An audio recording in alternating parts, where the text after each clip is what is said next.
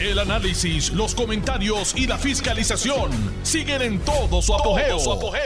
Le estás dando play al podcast de Noti1630, Sin Ataduras, con la licenciada Zulma Rosario. Bueno, pues buenas tardes.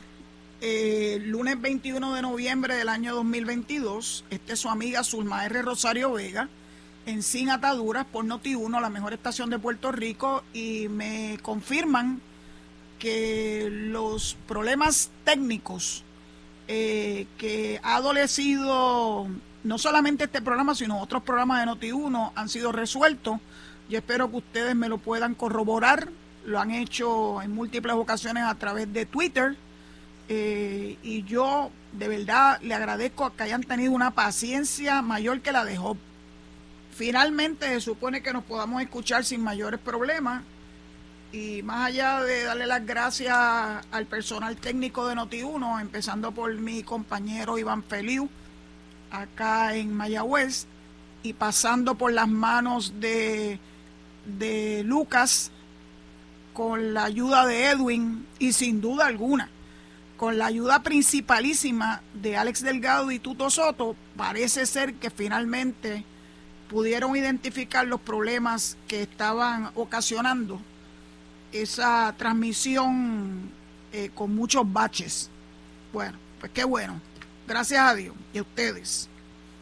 Lo primero que debo decir naturalmente es mi, mis condolencias al alcalde de alcaldes, al gran cacique Ramón Luis Rivera Padre eh, ante la pérdida de su amada esposa Helen, a quien tuve el privilegio de conocer, eh, y naturalmente hacer extensiva esa, esas condolencias a sus cinco hijos, particularmente al alcalde de, de Bayamón, a su esposa, a su hermano Eduardo, a todos los conozco y por eso puedo dirigirme a ellos directamente, no quiere ello decir que no incluyen este abrazo solidario a toda la familia, nietos, bisnietos, etcétera. Hoy fue el velorio y el entierro. Estaba pautado para hace una hora eh, en el cementerio municipal Braulio Dueño Colón en Bayamón, claro, en Bayamón, claro que sí. Así que que descanse en paz doña Angélica Cruz Báez, mejor conocida como Helen la amantísima esposa de Ramón Luis Rivera, padre. Bueno, hoy tengo unas cuantas cosas de compartir con ustedes, pero debo empezar por la primera.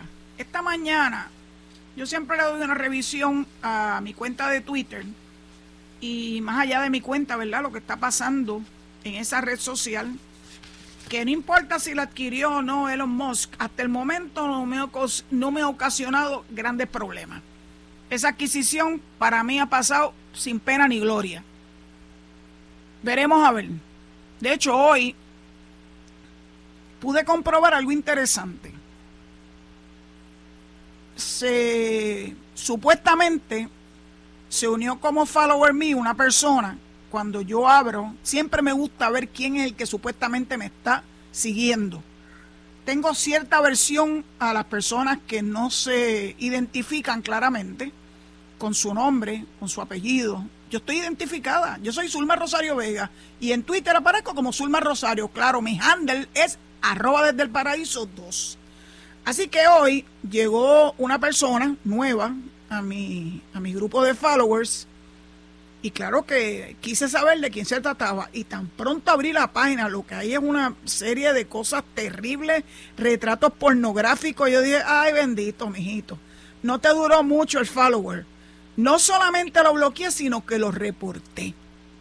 El proceso de reportarlo ahora es distinto. Te hacen muchas preguntas porque presumo que ellos quieren validar que no es que alguien quiera reportar a otro para evitar que tenga, ¿verdad?, ese espacio de expresión libre y lo que quieran sea callarlo. Si una persona utiliza la pornografía, no hay forma de que yo lo pueda ni remotamente seguir.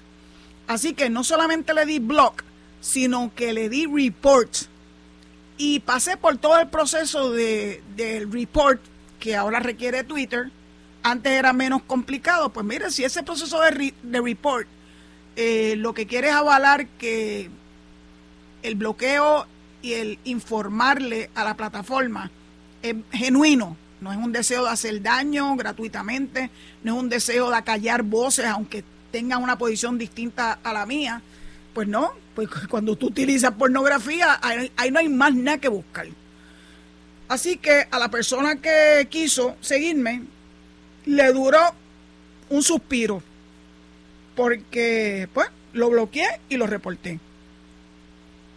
Pero quiero hablar un poquito de Twitter, porque esta mañana una persona que es periodista, con carnet de periodista, entró en una innecesaria controversia con un compañero estadista donde lo trata de menospreciar diciendo que qué tipo de militar es él. Porque alguien publicó, y creo que sea alguien, alguien que yo tengo de todos modos eh, bloqueado, eh, de que los árboles de Navidad llegaron a Puerto Rico gracias al doctor Agustín Stahl identifican como un alemán. Claro que yo no conozco mucho del doctor Stahl, pero qué bueno que ahora tenemos en nuestras manos el poder profundizar más o menos una investigación de algún tema. Así que me interesé en conocer algo más del doctor Agustín Stahl y hay muchas cosas que se dicen incorrectamente. Por ejemplo, el doctor Stahl no es, no nació en Aguadilla. El doctor Stahl nació en Curazao de padre alemán y madre danesa. De hecho, la historiadora Aide Reichard de Aguadilla tuvo acceso a las actas de la fe de bautismo allá en Curazao. Llegó a Puerto Rico a temprana edad, creció en Aguadilla y se convirtió en un médico extraordinario, pero particularmente en un investigador científico y tuvo importantes logros. En ningún sitio histórico de validez histórica puede haber, puede, que hayan conseguido algo. Vamos a ver. Dice que el doctor Agustín Stahl fue quien trajo el árbol de Navidad a Puerto Rico. Who cares? Who cares quién trajo el árbol de Navidad a Puerto Rico? Esas son, evidentemente, son tradiciones que no eran ni españolas y mucho menos taínas ni puertorriqueñas. La aceptamos, las acogimos, como hemos acogido desde el 1898 para acá, 124 años, muchas cosas de nuestros conciudadanos americanos, muchísimas. No hay nada malo, lo que pasa es que aquí quisieran que no hubiera esa participación ni reconocerla la participación importante que han hecho los Estados Unidos en Puerto Rico, en nuestro desarrollo como, como ciudadanos, como seres humanos. Eh, porque no, eso, eso es como si no existiera. Y ya yo le he dicho en más de una ocasión que cuando tuve el privilegio de dirigir la Comisión del Centenario de los 100 años de relación entre Puerto Rico y Estados Unidos, eh, me di a la tarea de hacer investigaciones más profundas, porque uno no puede hablar de un tema si uno no tiene el, ¿verdad? el, compromiso de investigar. Así fue como llegamos ¿verdad? Al, al, tema del Civilian Conservation Corps que llega a Puerto Rico en la época de Franklin Roosevelt y con Rexford Togwell como gobernador, eh, y que fueron los que hicieron los trillos dentro de los eh, bosques de Puerto Rico. Y que eran personas que además eh, de ser trabajadores extraordinarios, también tuvieron el impacto de la educación, porque tenían que vivir dentro de esos bosques y en su tiempo libre eran estudiantes y los ayudaban a conocer la lectura, a poder escribir correctamente, importante leer y escribir, y también le dieron clases de cómo ser eh, algún tipo de persona con una vocación. Eh, la vocación podía ser desde ser un buen, pues una persona que eh, trabaja la madera, por ejemplo, o una persona que trabaja la construcción en términos generales, pero con, con fundamento. Así que yo creo que esa contribución de los Civilian Conservation Corps aquí como que ha pasado un tanto inadvertida. Ya después voy a buscar la información adicional para compartirla con ustedes. Ustedes saben que este programa no es un típico programa donde yo lo que hago es repetir y repetir y repetir al náusea las cosas que de momento alguien decidió que fuera noticia. Yo no voy a hablar de Janet Parra. Yo no voy a hablar del secretario de Justicia. Ya eso lo han hecho todos los demás. Bueno, pues ustedes lleguen a sus propias conclusiones. Son temas que a mí no me interesan. Porque pienso que aquí hay mucha de especulación. Y con especulación no logramos mucho.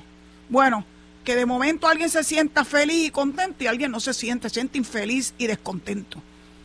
Eso es lo que ocasiona la especulación. Volviendo entonces al periodista que quiso menospreciar a un compañero estadista, eh, diciéndole que no era ni siquiera militar, pues mire, el compañero es militar. Eugenio Matías no solamente es militar, sino que hizo un doctorado en historia. Ah, bueno, que los únicos historiadores que para este periodista funcionan sean los que tienen una versión particular de la historia de Puerto Rico. Ah, bueno, eso es su determinación y su sesgo. Así como yo sé que yo tengo mi sesgo, ustedes saben que yo soy estadista, yo nunca se lo he negado y que soy cangrejera también y que me siento orgullosa de vivir en Cabo Rojo. Todo eso ustedes lo saben. Que he tenido una trayectoria personal y profesional. Todos ustedes eso lo saben yo no me oculto. Yo tampoco pongo un, nombre ficticio en, en, Twitter. Los que prefieran hacerlo, pues fine with me. Pero saben que siempre los voy a tratar con algo de, ¿verdad? De suspicacia. Porque el que no está dispuesto a identificarse plenamente, por alguna razón será, ¿verdad? Entonces me encuentro con una columna que, cosas de la vida, ¿verdad? escribe alguien que yo quiero mucho, que es Carlos Díaz Olivo, que se llama La actitud del medio pocillo, hoy, publicada hoy lunes 21 de noviembre en la página 31 del Nuevo Día. Y la parte pertinente que les quiero compartir es esta. La causa, me parece que la causa radica en un apagamiento colectivo de la iniciativa y el ánimo. Nos asedia un marasmo de vagancia intelectual que nos lleva a operar al mínimo esfuerzo, opuesto en algo pueblerino, a medio pocillo. El brillo de la aspiración y superación ha desaparecido de nuestros ojos. Las razones sobran para la frustración y el desánimo. Eso parece habernos llevado a la resignación y al encuentro de complacencia en el confort del entorno personal inmediato. Cambiar nuestra circunstancia de vida es encomienda compleja pero el esfuerzo por alterar nuestras circunstancias no puede reducirse al lanzamiento de mensajes en las redes sociales ni a la acción, reacción furiosa sobre aquello que no nos agrada. En el espacio de los impulsos electrónicos sí que no tenemos problemas, porque ahí somos audaces, creativos y combativos. Generamos los mejores memes. Y en el espacio cibernético somos implacables, burlones e irónicamente grandes ofensores a pesar de que nos encanta victimizarnos por todo, sí, pues cuando el meme es en contra de, ¿verdad?, de, es buenísimo, es gracioso, es parte de la libertad de expresión, pero cuando le rebota el meme y expresiones que no son del agrado de la persona que le inició, pues entonces son la víctima. El problema, continúa Díaz Olivo, es que el mundo y la sociedad no se alteran en las redes. ¿Me escucharon? El mundo y la sociedad no se alteran en las redes. Es rico estar en las redes. Yo me divierto muchísimo y a veces me da coraje también, no se lo voy a negar. Pero mi mundo no está ahí. Mi mundo es otro. Compartir con ustedes, buscar noticias, profundizar en las mismas y que yo me sienta que estoy haciendo una contribución positiva a mi patria. Continúa Díaz Olivo. El problema es que el mundo y la sociedad no se alteran en las redes. Las estructuras sociales, políticas y económicas que no nos sirven bien solo pueden alterarse mediante el esfuerzo y la acción directa de los seres humanos en el escenario diario de la vida. Hago énfasis en el esfuerzo y la acción, porque muchas personas critican, pero no tiran un pie al, al ruedo Es muy fácil criticar con una, con una, ¿cómo se llama? Con el pulsador de un teléfono o de una tableta o de una computadora, si cualquiera, con la boca es un mamey. Entonces, digo esto porque deben haber visto algunos de los que he publicado entre ayer y hoy, donde hay una crítica abierta al trabajo que han hecho los delegados congresionales, que suman más de 5 mil en todos los Estados Unidos, y que han logrado con mucho empeño eh, aumentar el número de congresistas que están apoyando el HR 8393, que no está muerto como quisieran algunos eh, decirles ustedes, está vivito y coleando. A mí, hasta que no se dé el último out, yo no estoy tranquila. Y el último out no se da hoy ni mañana. Falta un mundo todavía. Y en la política, un mes es un mundo. Continúo con Díaz Olivo. La iniciativa individual es insustituible. Los cambios y las cosas que queremos únicamente podemos intentar alcanzarlos si luchamos con ánimo. Pocas cosas dan más sentido a la existencia y fuerza para enfrentar las adversidades que esforzarnos por aquello en lo que creemos y valoramos. La pérdida del ánimo y del entusiasmo es apenas unos años atrás, que apenas unos años atrás todavía exhibíamos. Explíquenme en medida significativa el marasmo la inactividad y la carencia de propuestas que describamos, describimos al inicio este ¿Me están entendiendo? La inactividad y la carencia de propuestas. Pues entonces no hacen nada, pero critican todo. Vaya, así cualquiera, ¿verdad? Con la boca de un mame y nuevamente. Continúo. El llamamiento a la acción, a la liberación de iniciativas es obligado es en la riqueza de ideas, en la amplitud de propuestas y en el esfuerzo diario por alcanzarla donde surgen las realidades nuevas en los pueblos. Nuestros, tienen, nuestros ojos tienen que recobrar el brillo del entusiasmo y el ánimo de la superación que una vez tuvieron. Hay que dejar atrás la actitud del medio pocillo. Al que le caiga el sallo, que se lo ponga. Criticar por criticar y decir que hay que elaborar la estrategia, mira, tírate al ruedo, echa para adelante. La estrategia de la delegación congresional extendida fue producto del pensamiento de Ricardo Rosselló. Y lo logró y consiguió convencernos a más de 5 mil personas a que nos uniéramos a ese esfuerzo. Un esfuerzo donde las personas que viven en los estados pueden comunicarse directamente con su congresista o con su senador federal, porque para ellos eso es bien importante. Mm, toman en serio a las personas que son con sus constituyentes. Y tuvo efecto. No es lo mismo decirle a Mr. Emerson, yo soy fulano de tal, de Puerto Rico, que no le representa ni un sí ni un no en votos, porque los votos son los que cuentan en el escenario político que decir yo soy fulano de tal, boricua, pero soy constituyente de tu distrito número tal. Y aquí está mi dirección si lo quieres corroborar. Y yo te estoy exigiendo que tú hagas algo por nosotros los ciudadanos americanos que viven en Puerto Rico para obtener la igualdad.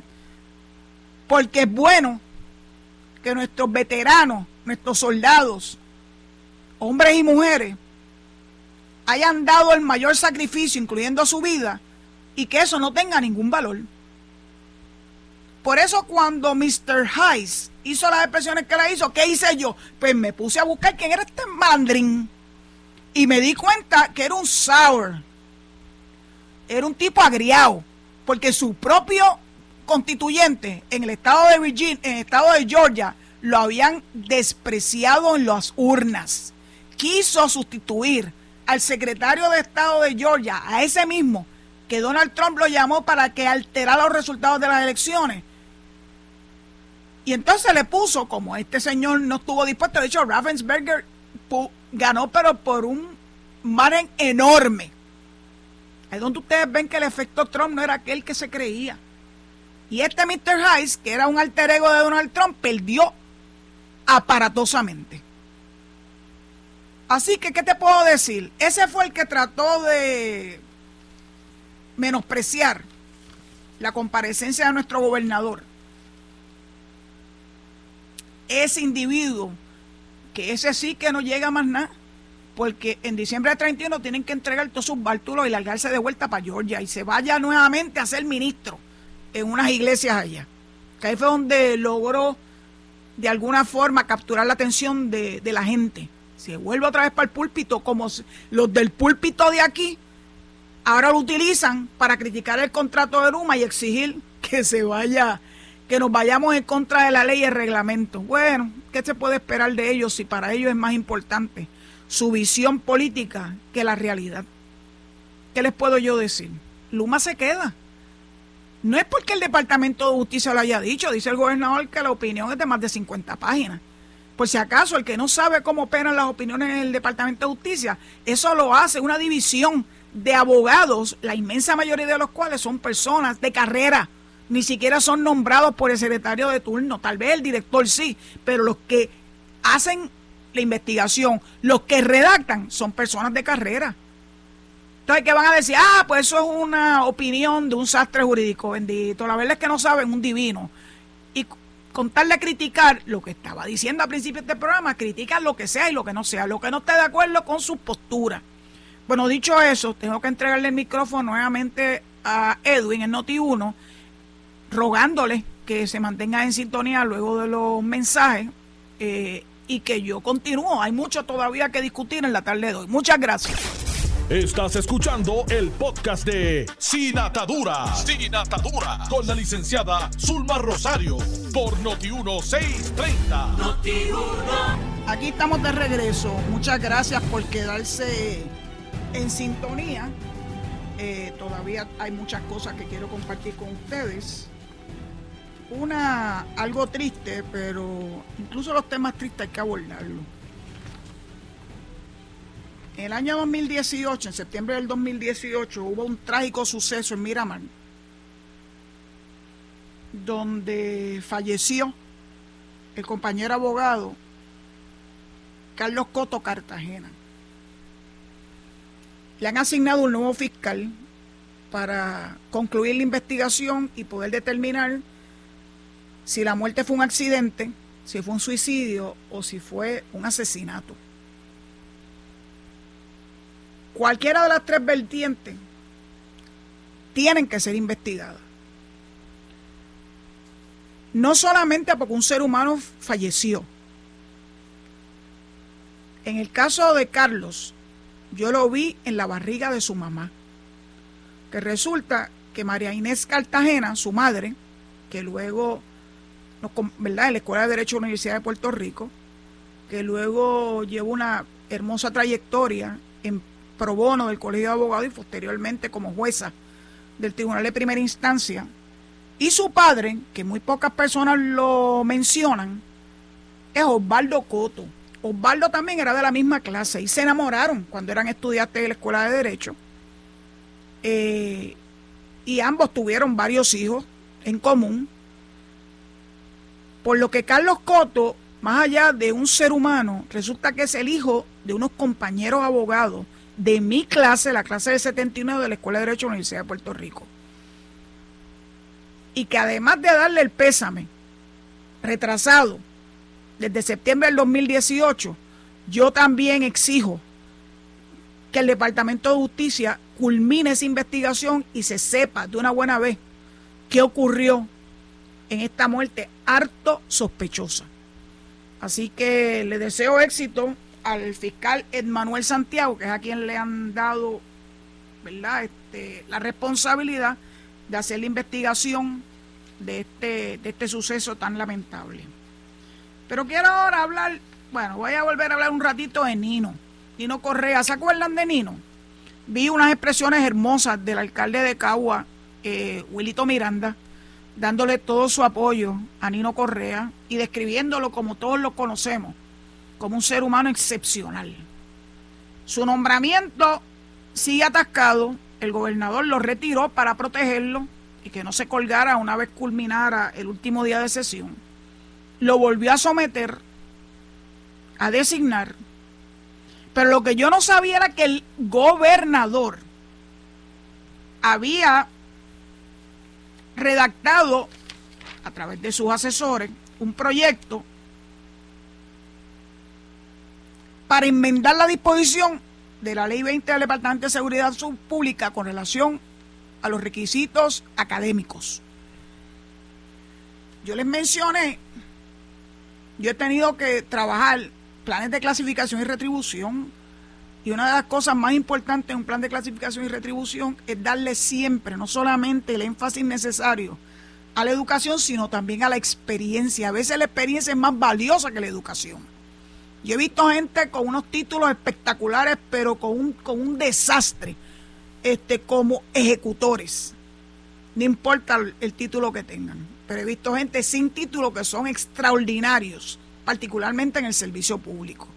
Nino es uno de esos. Pero él no se quedó de cruzados de brazos. Él está haciendo un esfuerzo por concluir su bachillerato y luego adquirir su maestría para aquello de que no haya excusas. Pero mientras tanto, el gobernador sometió un proyecto de ley para enmendar ese requisito que yo pienso que es excesivo. Enmendar la ley 20 del Departamento de Seguridad Pública para que no, no tengan que exigirle a Nino algo que yo entiendo que es excesivo. Pero ¿qué pasó en la Asamblea Legislativa? Nada. O sea, dicen que ellos quieren a Nino. Aprueban a Nino con la boca, pero cuando llega el momento de la acción, ni siquiera han evaluado el proyecto que sometió el gobernador para de alguna forma enmendar esa ley con ese requisito absurdo de una maestría para una persona que dirija el negociado de manejo de emergencia y administración de desastre. Miren, en pocas, en pocas agencias de gobierno se requiere tanto. Si tú lo que necesitas es ser un buen administrador, eso no te lo da ningún título, te lo da la experiencia. Tener un título es bueno, pero tú no tienes que tener una maestría a menos que vaya a trabajar en algo que definitivamente requiera unos estudios especializados. Pero los estudios especializados, el que puede dar cátedra en Puerto Rico es Nino, no son las universidades. Porque el que sabe de eso por conocimiento propio, por conocerlo de primera mano, es Nino Carrea. Así que no acabo de entender cuál es este juego que tiene con el nombramiento de Nino y tampoco acabo de entender ¿por qué la Asamblea Legislativa no asume su responsabilidad buscando una enmienda a la ley 20 que crea el Departamento de Seguridad Pública? ¿Que puede ser retroactivo? Claro que sí que puede ser retroactivo. Los derechos, los derechos pudieran ser retroactivos. La constitución lo que dice es que tú no le puedes recortar los derechos que ya, ya están. Pero tú puedes aumentar los derechos. Claro que sí. Yo he oído abogados decir que eso es imposible, que no se puede hacer eso. Miren, están totalmente equivocados. En el ámbito de los recursos humanos, eso es factible, siempre y cuando hay una razón de ser para ello. Y es la equivalencia, se llama equivalencia, por favor, entre experiencia y educación. Así que yo espero que se acaben las excusas y que acaben de enmendar la ley y que le den paso al nombramiento de Nino Correa. Puerto Rico lo está esperando. Cada vez que hacen un sondeo, de esos que hacen en todos lados, más de 80% de las personas aprueban el nombramiento de Nino Correa. De hecho, hubo una entrevista que le hicieron a la madre de aquel muchacho que cayó en un farallón en Calley. Todo parece indicar que por una situación de salud que vive eternamente agradecida de la figura de Nino porque él no, no cejó su empeño hasta encontrar el cuerpo de ese muchacho y que las familias pudieran cerrar esa herida tan terrible. Un accidente, un accidente ocasionado por un problema de salud y Nino estuvo allí al pie del cañón con su equipo de trabajo. Si eso no es razón suficiente para determinar que el hombre está sobrecualificado para dirigir esa agencia, bueno, pues que venga Dios y lo vea. Recuerdo también cómo hizo todo un esfuerzo junto con su equipo de trabajo para rescatar a un bambalán que se hizo pasar de que había caído al vacío en una de las playas del área norte de Puerto Rico mientras su madre se burlaba de los procesos de búsqueda y rescate, porque el individuo lo que quería era no asumir su responsabilidad. Entiendo que porque le estaban, le estaban reclamando pensiones alimentarias atrasadas. Pusieron su vida en riesgo por un payaso que yo espero que lo hayan pasado por la piedra por haber movilizado a las agencias de seguridad para rescatarlo, un rescate que no era de algo real. Quiero hablarle otras cosas bonitas. Finalmente, después de la, ¿verdad? de la extraordinaria iniciativa de Beatriz Rosselló de crear un, un proceso de vacunación y esterilización de los eh, perros y gatos que viven en la calle desamparados. Y a pesar de todos los esfuerzos que hacen los albergues, particularmente en la calle de Cabo Rojo, el San Francisco de Asís, todavía seguimos viendo perros, perros en la calle. Bueno, pues miren esto. La Oficina Estatal para el Control de Animales del Departamento de Salud se propone estrenar a principios del año 2023, o sea, dentro de cuestión de semana, un registro oficial que establecerá la zapata para la creación de una base de datos sobre la cantidad de perros y gatos abandonados y realengos en las calles de Puerto Rico. Hasta películas de eso se han hecho. Detrás de esa película estaba Rosalind Sánchez. Esta oficina, continúo leyendo la noticia eh, que escribe David Cordero en la página 14 de hoy, lunes 21 de noviembre, en el nuevo día. Dice, esta oficina, que es una cita a la directora de esa Oficina Estatal para el Control de Animales, Dice, esta oficina está trabajando un proyecto que esperamos que salga ya para principios del año que viene, que consta de una base de datos donde los albergues y rescatistas van a estar sometiendo los datos de los animales que van rescatando de la calle con otro tipo de información que queremos levantar bien valiosa para poder desarrollar una política pública para el control de animales y su protección con el propósito de impulsar la adopción de mascotas y el desalojo de animales de los albergues. En Puerto Rico, el Departamento de Salud, la Compañía de Turismo y otros colaboradores reunieron ayer a representantes de refugios de animales, rescatistas y mascotas para adopción en un evento que se llevó a cabo en el Paseo de la Princesa del Viejo San Juan. Esto es parte de la celebración de la Semana de los Albergues y Rescatistas que declara la Ley 166 del año 2019 estuvimos haciendo una campaña en las redes sociales para promover el apoyo de la ciudadanía a los albergues y rescatistas con voluntariado, con donativos, como establece la ley. La directora reconoció que las cifras actuales relacionadas con animales abandonados responden a estimados debido a la ausencia de un registro oficial. Adelantó que la base de datos de esa oficina se propone lanzar, que se propone lanzar esta oficina, se propone lanzar eh, acompañada de un portal cibernético con material educativo y un banco de datos para recoger información estadística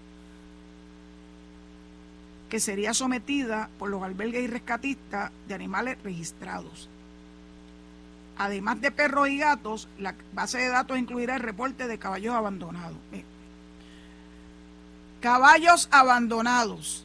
Hace una semana, en mi calle, están muy felices y contentos, seis caballos, entre ellos un potrito, que evidentemente sus dueños no los cuidan.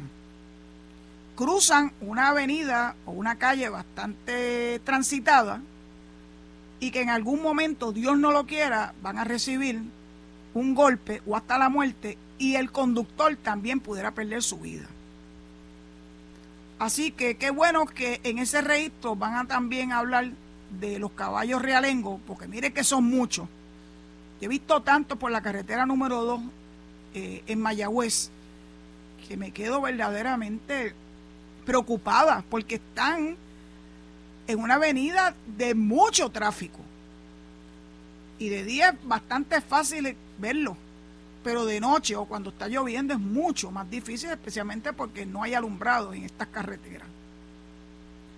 Así que a mi amigo Remy Martin, a quien quiero mucho y que normalmente está en el programa de Luis Enrique Falú, estoy segura que detrás de esta iniciativa está él, porque él es un amante de los animales. Empezó con los pitbulls, pero de ahí amplió, ¿verdad? A qué otros animales hay que tratar con humanidad. Todos mis animales son rescatados, todos. Siempre ha sido así. Y mire que he tenido muchos. Parten al otro mundo porque se pueden enfermar a pesar de que están vacunados, están esterilizados o por el paso de los años, tengo una que ya tiene 18 años aquí en casa. Se le hace muy difícil el movimiento, pero está ahí dando la batalla. Sol del monte. Yo amo a mis animales. Jamás he comprado ningún animal de raza. Yo pienso que es nuestra responsabilidad ayudar a esos que están en los albergues, como por ejemplo el de San Francisco de Asís, para que esos animales no solamente tengan que salir fuera de Puerto Rico. Es interesante porque los perros satos son bien recibidos en diferentes estados de los Estados Unidos, porque son perros nobles, son perros leales. Y esa nobleza y esa lealtad difícilmente otros perros la logran. Está en su ADN, en esa mezcla que tienen, que tú puedes visualizar entre ellos un poquito de aquí, un poquito de allá, sobre todas las cosas, está el alma boricua de los animalitos, particularmente los perros y los gatos, en Puerto Rico. Así que este es un buen momento de reflexión para que usted, si está considerando para estas navidades hacer un obsequio de un animalito, vaya a un refugio y vean para que vean que muchos animales preciosos ahí están en esos refugios esperando por usted. Así que yo espero que eso tenga éxito. Antes de que se me olvide, eh, una amiga me puso en conocimiento que este es el mes del cuidador del paciente de Alzheimer y lamentablemente no les pude decir con tiempo que el jueves pasado hubo una actividad para los cuidadores, pero mañana 22 de noviembre, de 9 de la mañana a 1 de la tarde, hay una feria a personas de edad avanzada y cuidadores en el lugar, el Club de Leones de San Germán. Esto lo organiza el programa terapéutico para pacientes de Alzheimer y el Club de Leones. Así que esto es un buen momento, entre 9 y 1 de la tarde mañana, de ir al Club de Leones de San Germán, que pasé por allí, está en la carretera 102, la que conduce de San Germán a Sabana Grande o viceversa y puedan tener el beneficio de charlas importantes. El Alzheimer lamentablemente es una enfermedad que cada vez es más, más visible. Yo no sé, todo parece indicar que tiene que ver con nuestro con los alimentos que consumimos, tanto alimentos que no son saludables puede tener un efecto directo sobre nuestras neuronas. Antes la gente se criaba con viandas y con bacalao. Ahora el bacalao casi, casi no se consigue de calidad, que no venga de China. Yo no consumo bacalao de China. Pero, ¿de dónde yo compro mi bacalao? Pues mire, lo conseguí en la Plaza del Mercado de Cabo Rojo con mi amigo Heriberto Vargas y me ha vendido una penca de bacalao, que eso está fuera de liga. Vayan a las plazas del mercado de su pueblo. Yo me hice el firme propósito de ir con frecuencia a la plaza del mercado de Cabo Rojo. De hecho, en días pasados hubo una actividad musical y entiendo que va a haber nuevas actividades musicales en la plaza de Cabo Rojo. Voy a buscar la notita que me enviaron de un grupo al que yo pertenezco que saben que yo me he convertido en una fanática de la Plaza del Mercado y sé que la esposa de Heriberto, Rocío Zapata, me está escuchando. Así que Rocío, gracias Gracias por lo que significa el apoyo que le estás dando a los servidores públicos caborrojeños. Le voy a decir la fecha del próximo, de la próxima actividad.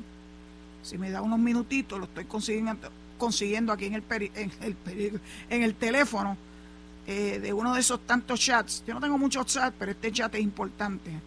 El 9 de diciembre. Ya la semana que viene estamos en diciembre. Así que estén pendientes.